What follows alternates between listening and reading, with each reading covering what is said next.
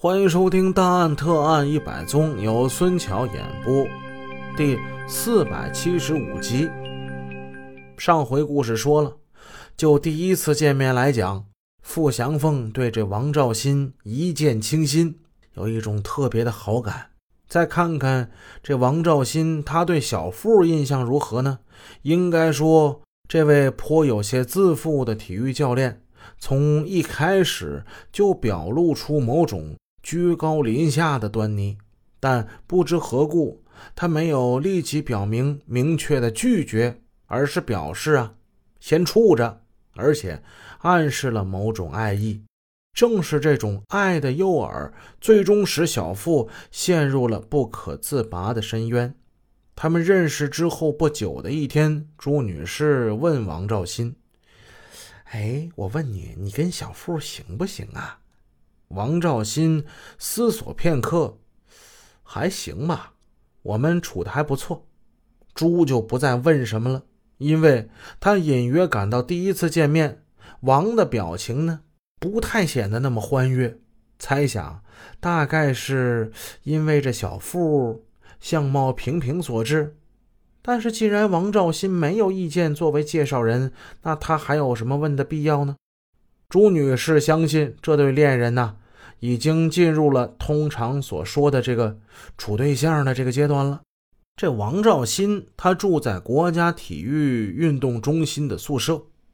傅祥凤经常一下班就跑到那座简易楼，与王兆新频频的约会。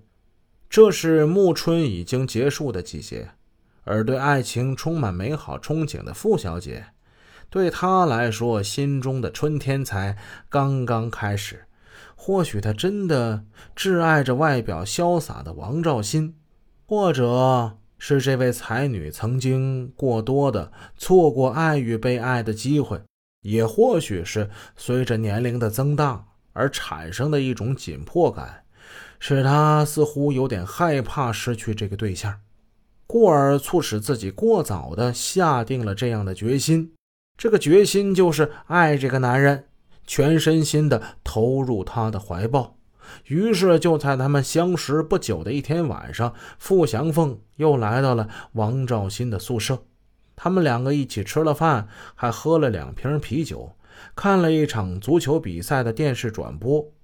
这时，这夜就已经很深了。就在傅小姐准备告辞的时候，王兆新的眼中闪着奇异的光芒，有点冲动地望着他：“那今晚你就住下吧，你就别走了。”仅仅是几秒钟的犹豫，这位被爱情所俘获的姑娘便答应了他的请求。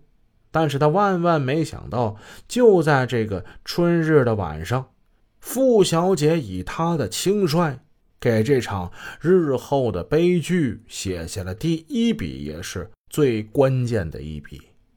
就在这天晚上。发生了一些连后来著名刑侦专家、精神分析师专家都十分费解的事情。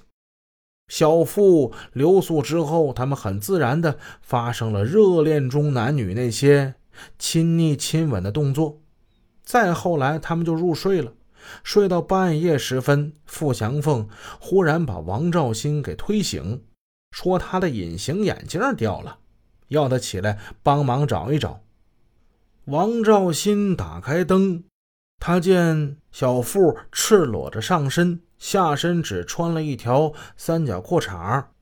王兆新朦朦胧胧地睁开眼睛，在充满温馨的朦胧灯光之下，他看见女人这个样子，顿时非常奇怪地产生了一种莫名其妙的恶心感。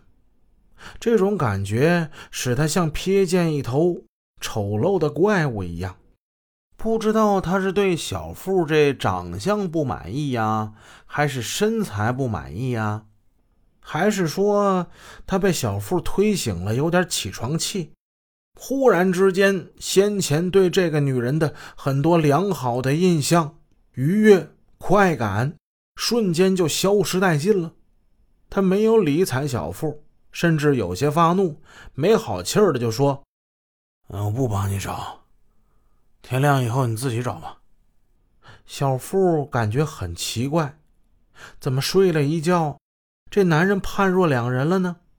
他以为是自己搅了男人的好梦，引起他的不悦，也就没有太在意。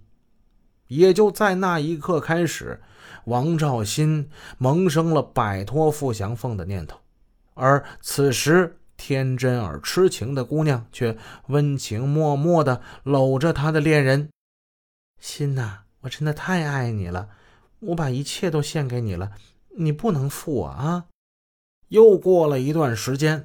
这是夏日的一天，距他们相识已经两个多月了。这期间，虽然说王兆新已经下定决心要抛弃傅祥凤，但始终没有启齿。他们还照样的来王兆新宿舍幽会、逛商场、逛超市、闲聊，一起做饭。从外人看来，他们就是一对热恋之中的情侣。今天，小富又如约来到王兆新这里，跟往常一样，小富买了一大堆的食物，蔬菜、火腿、西瓜，还有王兆新十分爱吃的鲜鱼。女人的爱是沉重的，也是无私的。这个时候，小富对王兆新的爱简直可以用如火如荼来形容。他曾经对王兆新说过这样一句话。只要你说一句让我上刀山下火海，我也去。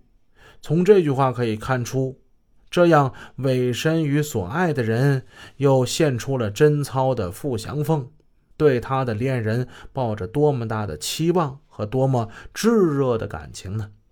小腹掌勺，这位才女不仅心灵，而且手巧，很快就做了几盘香味扑鼻的炒菜。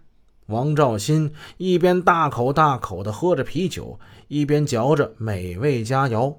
小富还一个劲儿地往他碗里夹菜。似醉非醉之际，王兆新突然半真半假的口气说出这样的话：“小富啊，你说你对我这么好，假如我要提出跟你分手，你会怎么样呢？”说完，他眯起了眼睛盯着他。小富当时就有点发呆，他完全没有想到他会提出这样一个假设，愣了得有好一会儿。小富几乎是斩钉截铁地说：“如果真要有那么一天呐，我就去死。但那个时候啊，你也别想好受。”王兆新一听，顿时酒醒了一大半，但是两个人都没有了心情再吃下去。最终，二人不欢而散。本集已播讲完毕，故事好听，但也要注意休息哦。